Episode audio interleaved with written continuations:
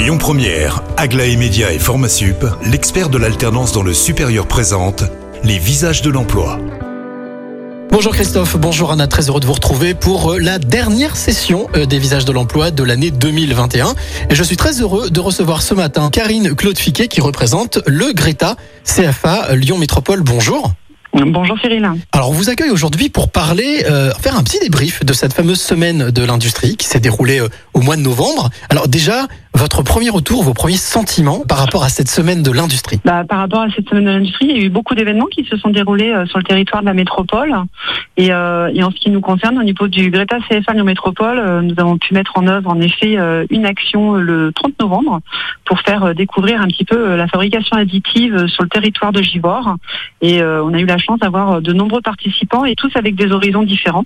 Et donc c'était très enrichissant et constructif. En, quoi est-ce que c'était important pour vous justement de mettre parmi tous les événements que vous avez organisés, notamment de mettre cet événement-là euh, en, en lumière et qui est des personnes qui viennent découvrir, pourquoi pas, cet univers?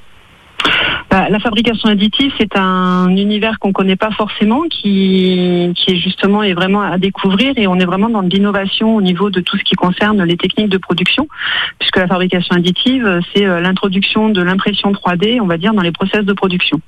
Et euh, donc du coup, euh, il va y avoir vraiment de plus en plus de besoins dans ce domaine, et donc c'était important de pouvoir euh, montrer que le Greta CFA en métropole est présent aussi dans ce domaine d'activité et, et peut proposer des formations qui, d'autant plus, sont financés par la région. Alors, je crois que ce qui est important de préciser, c'est que ce sont aussi des formations qui sont accessibles et des métiers, pas forcément qu'aux garçons, aussi aux filles. Ah bah complètement, oui, tout à fait. Bah, là, dans le cadre de la fabrication additive, euh, c'est complètement euh, ouvert aux femmes.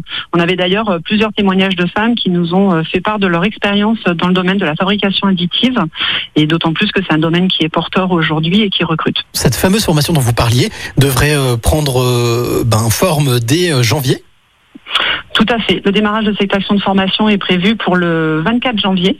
Donc là, actuellement, euh, nous sommes euh, en phase de recrutement et de sourcing pour euh, proposer donc à un public demandeur d'emploi la possibilité de se former et de découvrir les métiers en lien avec la fabrication additive. Rapidement, les deux trois critères qu'il faut, les deux trois qualités qu'il faut avoir. Donc, alors les deux trois critères qu'il faut avoir, donc bon, bah, il faut être inscrit au pôle emploi puisque c'est une formation euh, financée par le conseil régional et par conséquent euh, qui s'adresse à un public demandeur d'emploi.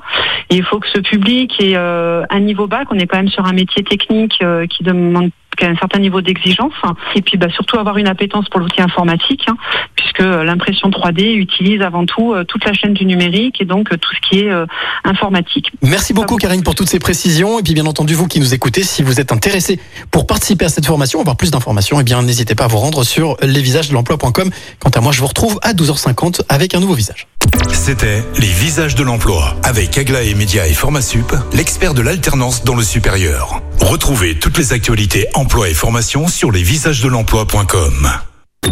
Écoutez votre radio Lyon Première en direct sur l'application Lyon Première, lyonpremière.fr et bien sûr à Lyon sur 90.2 FM et en DAB+.